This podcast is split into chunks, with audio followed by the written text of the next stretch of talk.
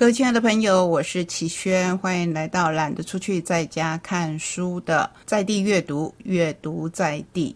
刚才我们说到，世界上每个地方都有它各自的风土民情以及人物。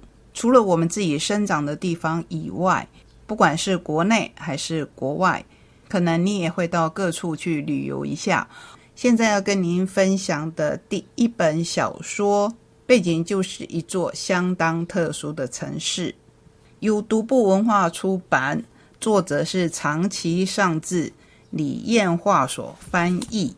长崎尚志是作家、漫画编辑。编辑以及编剧，一九八零年进入大型出版社，担任社里面多部主要漫画杂志的编辑。一九九零年到二零零一年间，担任青年漫画周刊总编辑。离职以后，创作多部漫画的原作。二零一零年起开始发表小说，代表作品有。以漫画编辑为主角的《醍醐真丝博兰推理档案》系列，以前刑警为主角的《陷阱猎奇犯罪顾问酒井重吾》系列等等。不过这本书是一本独立的作品。我们刚才提到，他有一个身份是漫画的编辑。他曾经合作过的漫画家有我们所熟悉的浦泽直树。我这样说，你对他的小说应该就会开始充满期待。这一本书叫做《永不止息的风》。首先，我来跟各位分享一段文字：一九四五年八月六日星期一这一天的广岛天气是万里无云的晴天。清晨七点九分，三架 B 二十九轰炸机自东南方。飞往广岛，为首的是艾诺拉盖号，后面紧跟着大艺术家号及必要之二号，时速约三百三十公里。三架飞机在回旋数次之后开始执行任务。当时是上午八点十二分，三架飞机的高度约九千六百公尺，距离目标香生桥约三点二公里。首先，艾诺拉盖号投入了。总重约四吨的原子弹，小男孩。紧接着，大艺术家号开启投弹舱门，发射出三具装载了降落伞的观测仪器。接下来，必要之二号开始摄影，记录下这人类史上的重要一刻。人类的第一颗原子弹刚开始维持着横向旋转，但接下来便以头部向下的姿态垂直坠落。四十三秒钟以后，原子弹在广岛市上空约六百公尺处爆炸，一时有如太阳一般闪耀。中央地地点的中子辐射量约一万四千雷德，瞬间产生了直径约两百八十公尺的火球，中心温度高达摄氏一。百万度释放出的热浪，在短短三秒钟之内，就让周边一带的地表温度上升到三千至四千度，迅速膨胀的可怕弹状云高达一万两千公尺。冲击波在十秒钟之后就传递至半径约三点七公里的范围，最大风速达到每秒四百四十公尺。高温及爆炸的冲击力道，让中心地点附近的居民在一瞬间死亡。换个角度，我会想，或许这是在这一次的爆炸当中最幸运的一批人。当时广岛市的人口约二十四万五千人，距离爆炸中心一点二公里范围内的居民约有百分之五十在当天死亡，超过五万两千栋的房屋及建筑物倒塌或烧毁，半径五公里以内的建筑物全部呈半毁状态。强烈的热浪及龙卷风让整个广岛市陷入一片火海，最终化为灰烬。在进入十二月之前，死亡人数又增加了十四万人，包含后来进入广岛市的人。接下来的五年之中，又有六万人失去生命。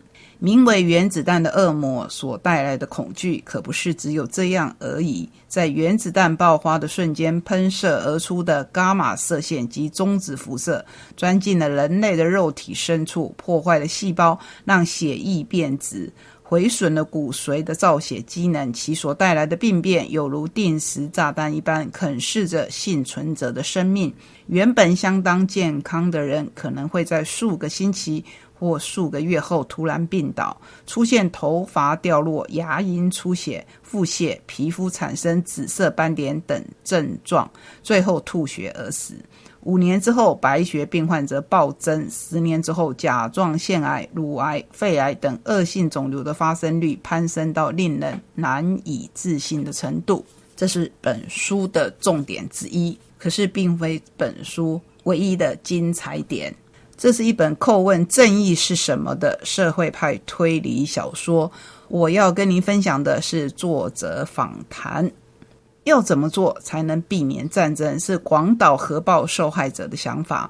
进入令和时代的第一个夏天，长期上至的永不止息的风，不仅充分发挥解谜的趣味度，同时做到了让人重新思考核爆以及人类永和的意义究竟为何。是一部充满热力的长篇推理小说。在广岛县西部山区里，发现了一具白骨和一个头盖骨。非常奇异的组合，但是经过调查以后，警方发现白骨是一名造访广岛的美国女性。在太平洋战争期间，美军里面有许多军人喜欢收集日本人的头盖骨，他是为了将亡父带回美国的头盖骨归还死者家属而访日。已经退休的国会议员，以似乎有着不可告人一面的议员秘书。担任议员站管的美丽老妇人，右翼团体代表，拥有复杂过去的相关人士，逐一在搜查过程中浮现。广岛陷阱的刑警，以及因为儿子犯罪而不得不放弃警察工作的前刑警，追查真相的同时，也不停的回溯长达七十年的时光。也就是说，这一本书它有三条线在进行。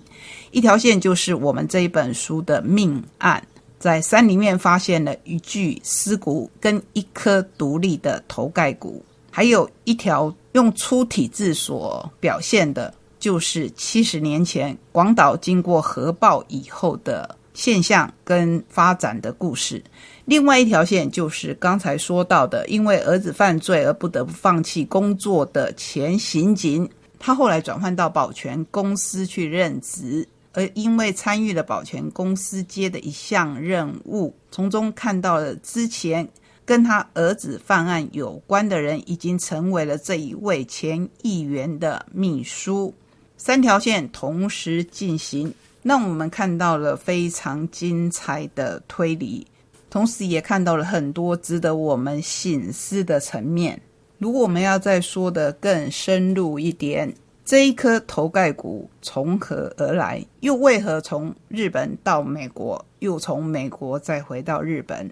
警方和了完，就是我们刚才说的前刑警，他们的调查最终交汇，而这桩离奇的命案，竟然引领他们见证了那段隐藏在从广岛天空落下的黑雨和热风中的骇人历史。这本推理小说是是我近期内非常喜欢的一本。虽然以日本人的观点来看，他们是世界上唯一受到原子弹伤害的民族，不过源头还是战争。国与国之间的战争至今尚未平息。这一本小说来的正是时候，因为在阅读的乐趣之外，也带给我们深深的醒思。接下来跟您介绍一本轻薄短小、热腾腾刚送到我手中，由清空所出版的《出阵》。这是警察小说再进化，金野文学巅峰代表作。金野就是本书的作者金野明，译者为王华茂。这本小说既是推理小说，也是警察小说。警察小说是日本推理小说的一个派别。那我们可以看到警察办案的手法，以及官僚之间的合作与较量。伊丹俊太郎四十六岁，特考组精英出身，现任警视厅刑事部长。凡事亲力亲为，现场主义者的他，遇上难题其实也多有彷徨。那时候他就会看向电话，想起自己的同期间儿时好友，性格古怪却总能一语道破世间事的神奇森爷。不管你怎么想，总之我都要向你道声谢。因为我们会看到这个荣崎生爷对于伊丹俊太郎的热络，似乎总是以冷淡回应，所以伊丹俊太郎才会说：“不管你怎么想，总之我都要向你道声谢。”本书收录了八篇杰作短篇，有指挥、出阵、休假、惩戒、病假、冤案、考验、进关，是非常适合你当休闲来看的小说。好，来看独步的香亭图书馆。箱子的箱，庭园的庭，香亭是什么意思呢？香亭其实就是庭园的意思。以一的作品，这里是编织故事的小镇，寂寞的高中生，生活在黑夜的孩子，爱书成痴的图书馆员，在雪地上共同写下名为奇迹的故事。里面由六个故事组成。小说家栽培法：少年为什么成为小说家？除了想写故事给鼓励自己的小学老师看之外，是否还有其他理由？上便利商店去，好不容易挨到下班时间，没想到在门前打转的那个人走了进来，居然还变成强盗。我跟学妹能够顺利走出店里吗？青春绝缘体，偌大校园找不到容身之处，孤孤单单的我，只有文艺社社办能让我静心待下，因为那里有一个说话毒辣的学姐，她是我唯一的朋友。梦幻仙境。带着一把捡到的钥匙，在黄昏跟夜晚寻找适合他的钥匙孔，是我最大的乐趣，也是冒险。因为我相信那扇门的后面是我梦寐以求的梦幻仙境。亡国之旗，离家出走的高中女生碰上了一群生活在黑夜王国的孩子。那王国真的是孩子的应许之地吗？或者只是自欺欺人的海市蜃楼？以及最后一篇白色足迹，雪地上凭空出现的足迹，串起了两个世界：失去母亲的高中女生。寂寞度日的大学研究生，他们能靠着彼此的足迹抚平各自的伤痕吗？以一这一位作者，相信到现在你已经不会陌生了。一九九六年以《夏天烟火》我的尸体获得第六届 Jump 小说灰小说大奖出道，迅速获得许多读者和前辈作家的关爱。后来更以写作的风格。被读者划分为黑蚁一跟白蚁一。这一次的故事相当的有趣，是因为这是由蚁一小说再生工厂这个集音社的文艺网站的企划所激发出来的小说。启动于二零零八年的七月十八日，主要是向读者募集从来没有被采用的小说原稿。然后透过以一独特的世界观与笔触改写成全新的创作，刊登于网页上。这个企划共募集了六次，前五次都相当顺利的产出，但第六次时，以一有感于来稿似乎都与之前的投稿作品有着很高的相似性，于是决定将之前五次没有选用的投稿一并纳入考量。之后选出第二次征得的作品，积雪讯息改写为。我们这本书最后一篇的白色足迹，这么有趣的企划案，怎么可以不好好的看一下呢？我自己真的是看得津津有味。再来看另外一位日本推理小说界的天才一坂幸太郎的《派破尔的幻象》，看见未来，夺回原来的人生。谭千香，一个普通自己的中学国文老师，只是他有着在特定的条件下能够稍微看到他人明日的特殊能力。然而一直以来，谭都觉得这个超能力根本不可能帮助任何人，到最后甚至令他产生了心理创伤。要是我是谭千香，我可能也不会显露出自己这样的能力，因为你预知未来，可是你。不知道自己能不能改变，尤其是不好的未来的时候，那么这个能力感觉真的会变成一种诅咒。当然，故事不会停止在这里。某日，他看见了班上学生李健大地明天会卷入新干线事故的景象。再三思量以后，他暗示大地最好改搭其他班次。没想到隔天真的发生意外，而大地也因为谭的警告逃过一劫。本以为可以就此松口气，没想到大地的父亲李建八贤怀疑其谭可能和恐怖分子有什么勾结。我说到这边，你会觉得说是不是啊？